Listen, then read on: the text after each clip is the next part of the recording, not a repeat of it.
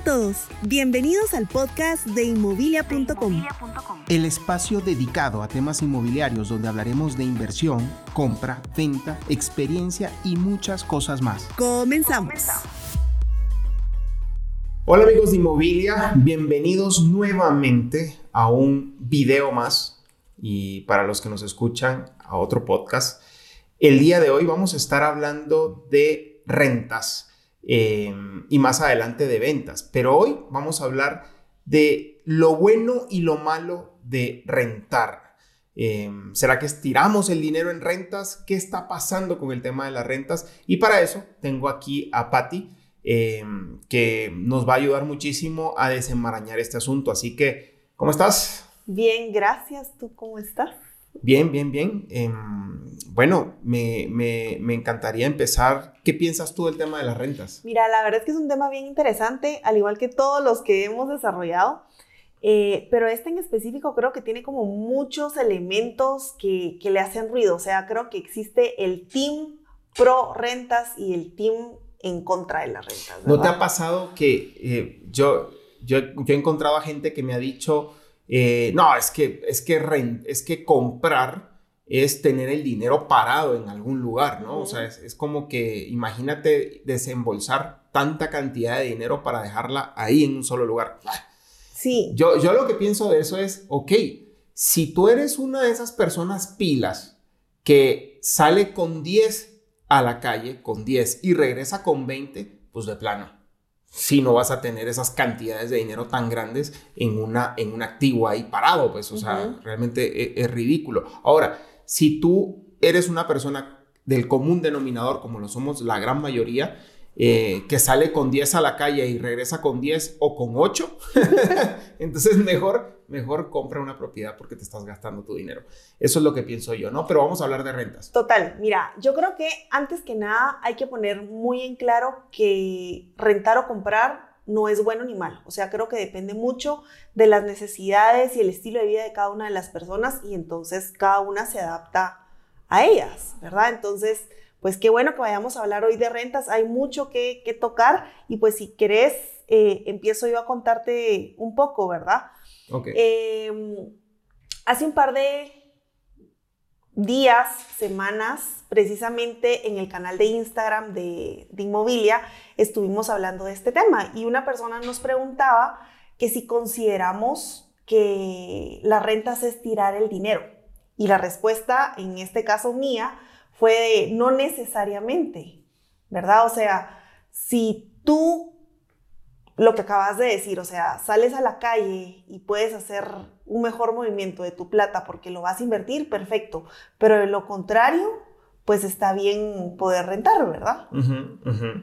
Mira, yo, yo creo que las rentas son buenas si eres una persona que tiene cierto movimiento, ¿ya? Eh, no te gusta estar en un solo lugar o incluso eh, te gusta estar cerca de tu trabajo y estás cambiando de trabajo constantemente o, tienes una vida, digamos, nómada, incluso de país, porque hay muchas, eh, muchas personas que trabajan en diferentes países y a veces vienen a Guatemala, a veces están en El Salvador, a veces en Costa Rica, qué sé yo. Eh, pues no, de plano comprar, pues no hasta que te asientes, ¿no?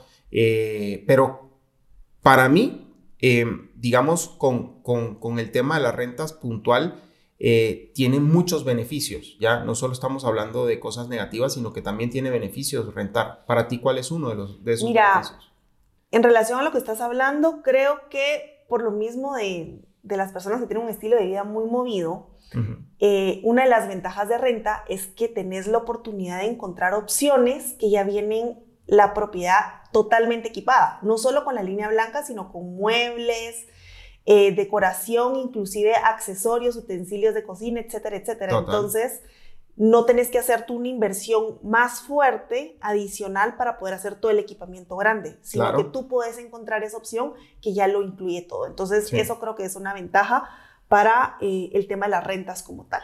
Otra ventaja es, digamos, la facilidad de que, que yo le encuentro, ¿no? Por supuesto, que si no te gustaron los vecinos, te, mueves. Te mueves y ya está, ¿ok?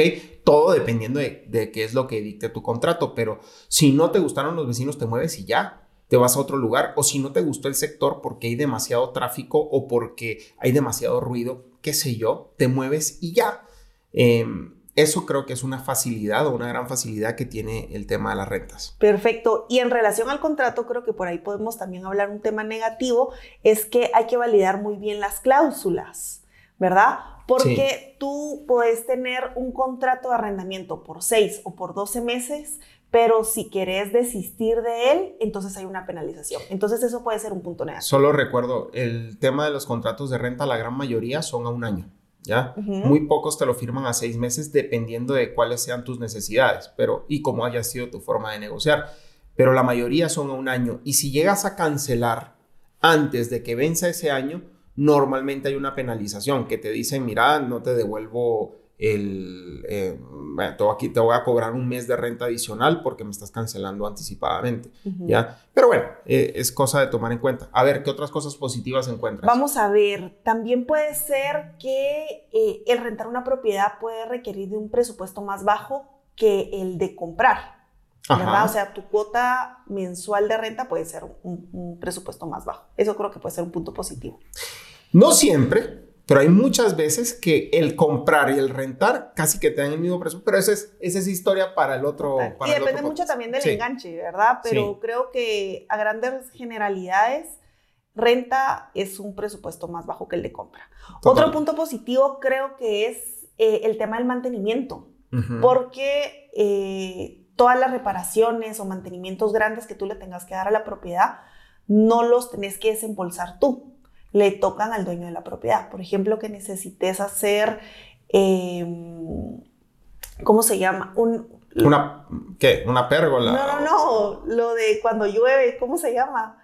Impermeabilizar. Ah, que tengas que impermeabilizar la casa, por ejemplo. O sea, esa inversión no la haces tú como inquilino, sino que la hace el dueño. Entonces, por ahí también tenés un ahorro por el tema de mantenimiento y tenés un ahorro en el pago de impuestos, porque tú como inquilino no tenés que estar pagando YUSI ni nada de eso, ni ISR, ¿verdad? Por la renta de la propiedad. Total. Sino que únicamente tu cuota mensual y tú tranquilo. Sí, esa es una parte que, que, me gusta mucho. Síguenos en nuestras redes sociales y conoce lo que inmobilia.com tiene para ti. Continuamos en el podcast de inmobilia.com. A ver, ¿y qué, qué aspectos negativos o cuáles son por los cuales tú decís, no, el tema de rentar no va para mí? O sea, ¿cuáles, cuáles son esos aspectos negativos que te valen a ti? Mira, yo realmente no quisiera satanizar el tema de que no vaya para mí, porque en algún momento en mi vida, pues yo también estuve Estuvimos rentando. Exacto. y pues era algo que se acomodaba a, nuestro estilo de vida en ese momento. Pero creo que uno de los factores negativos que hay que considerar es que eh, tenés que dar un depósito, ¿verdad? O sea, cuando tú haces el contrato de arrendamiento, tu primera cuota, eh, o sea, firmas tu contrato y tenés que dejar en depósito el mismo valor de la cuota de la renta mensual. Entonces, eso se queda ahí como guardadito, ¿verdad? Entonces, en el momento que se cancela el contrato, que ya terminó, al año a los dos años de estar viviendo ahí, pues entonces te vas del apartamento o de la casa y el dueño revisa y si la propiedad está en las mismas condiciones o mejores, por supuesto, como tú la recibiste, entonces te devuelven tu plata. De lo contrario, empiezan a sacar hilos de ese depósito, ¿verdad? Entonces... te paras quedando sin nada, existen desastres ahí. Entonces la recomendación es que siempre que dejen la propiedad, revisen súper bien, que esté pintada, que esté limpia, eh, no solo que, la, cuando la dejes, sino cuando la recibas. O sea, que todo esté en orden, porque no vaya a venir el dueño a decirte. Yo te la dejé pintada. Y la propiedad no de repente no estaba pintada. Oye, está mal, ¿no? Hay que revisar bien antes de recibir y antes de entregar. Eso es, Entonces, el tema del depósito creo que es un punto que hay que considerar y tenerlo ahí bien, bien guardadito. Sí. ¿Verdad? A mí un tema que no me gusta es el de las mejoras. Digamos que si tú le haces una mejora porque pusiste una pérgola atrás que se miraba espectacular y porque decidiste estar ahí dos o tres años eh, en automático y no puedes quitar esa pérgola, la pierdes porque normalmente las mejoras se quedan con la propiedad. Entonces, em, básicamente, eh, o sea, para rentabilidad tuya, creo que lo mejor es no invertirle nada a la propiedad y dejarla tal y como está, ¿no? Para que no pierdas más dinero. Em, ¿Qué otra cosa? ¿Qué otra cosa Mira, se me ocurre también que puede ser como pro o contra y tal vez es como más cómo tú lo manejes con el dueño de la propiedad, porque si necesitas hacer una mejora, ¿verdad? Por ejemplo, tenés una filtración en el techo y pues definitivamente la inversión la tiene que hacer el, el, dueño de la propiedad, ¿verdad? Pero estás tú en pleno invierno y tenés ahí la gotera, entonces tenés que esperar a que él diga, sí, te lo autorizo para que se pueda trabajar, pero creo que también pues depende mucho de la capacidad que tengas tú de negociación, porque le puedes decir, eh, mire, me urge, tenemos que arreglar esto, ¿sabe qué? Si quiere yo me encargo de, de pagarlo ahorita y usted pues me lo va descontando de las siguientes rentas. Sí. ¿Verdad? Creo que pues por ahí ese tema se puede ir trabajando. Yo le pondría mucho, hay que, hay que tener ojo con el tema de las cláusulas de los contratos, ¿eh? Em, porque las cláusulas a veces son, como dicen, abusivas, ¿ya? Y, te pueden damnificar en algún momento. Lee bien tu contrato antes de firmar una renta. Eh, ojo con eso, lee muy bien tu contrato. Ahora bien, Patti, ¿qué, qué, qué más piensas tú con relación a las rentas?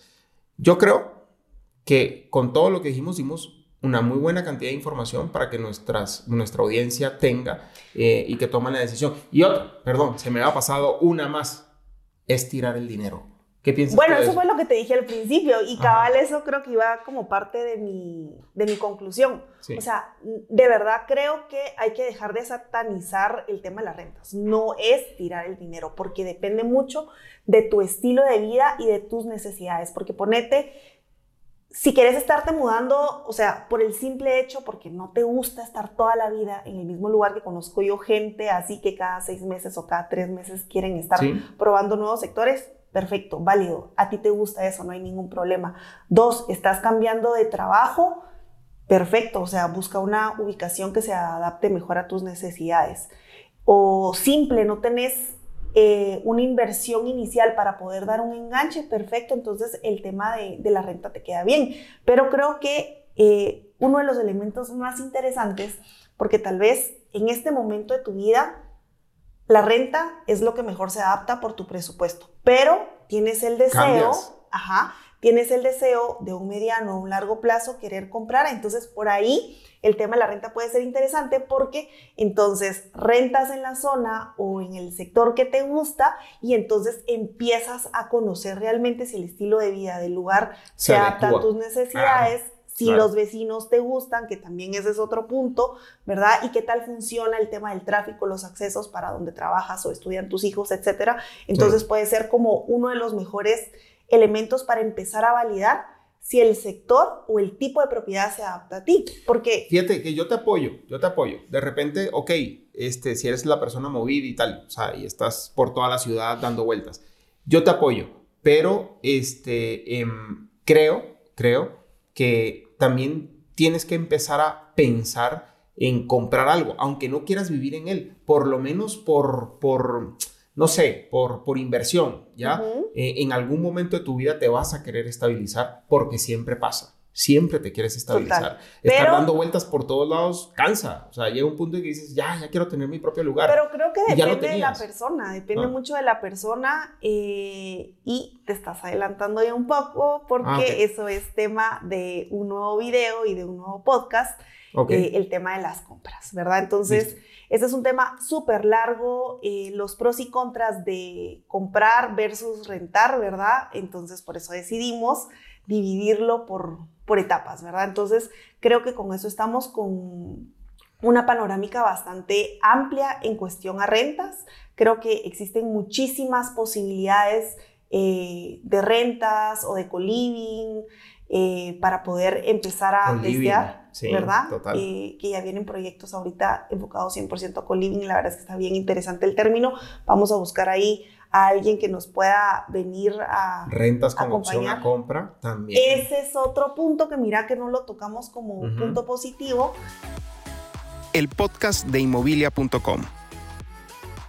Eh, renta con opción a compra. Entonces, en base a lo que te había dicho de que si ahorita de plano, pues por tema de presupuesto no es una opción para ti comprar, pero quieres rentar, entonces la renta con opción a compra creo que es una de las mejores. No sé si quieres platicar un poquito de en qué consiste. Eh, bueno, renta con opción a compra es sencillo. Eh, normalmente, cuando tú llegas a este tipo de negociación es porque dices, eh, ¿sabes qué? Quiero em, comprar la propiedad o no, quiero rentar la propiedad, pero quiero tener la opción de más adelante poderla adquirir o poderla comprar.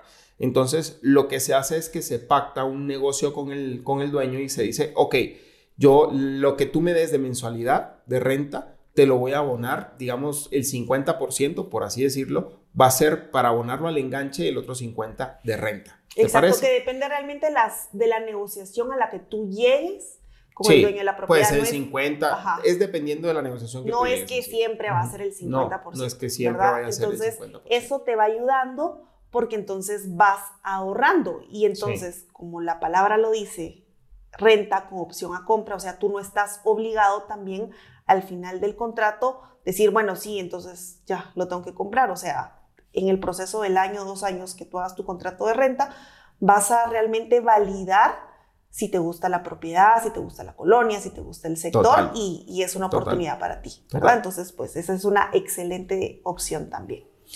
Bueno amigos, y con esto creo que damos por finalizada em, nuestro tema del día de hoy, que fueron rentas. Em, les pido por favor ingresen a nuestra página web si están interesados en rentar algo. Ahí van a encontrar muchísimas opciones y de distintas formas, sabores y colores. Aquí así que por favor entren a nuestra página web em, que pues ahí serán bien atendidos. Que es inmobilia.com. ¿verdad? Y que pueden encontrar opciones de renta no solo en la ciudad de Guatemala, sino que en otros países de Latinoamérica. Interesantísimo. Gracias. Si quieres conocer las mejores propiedades en venta, reventa o alquiler, visítanos en inmobilia.com.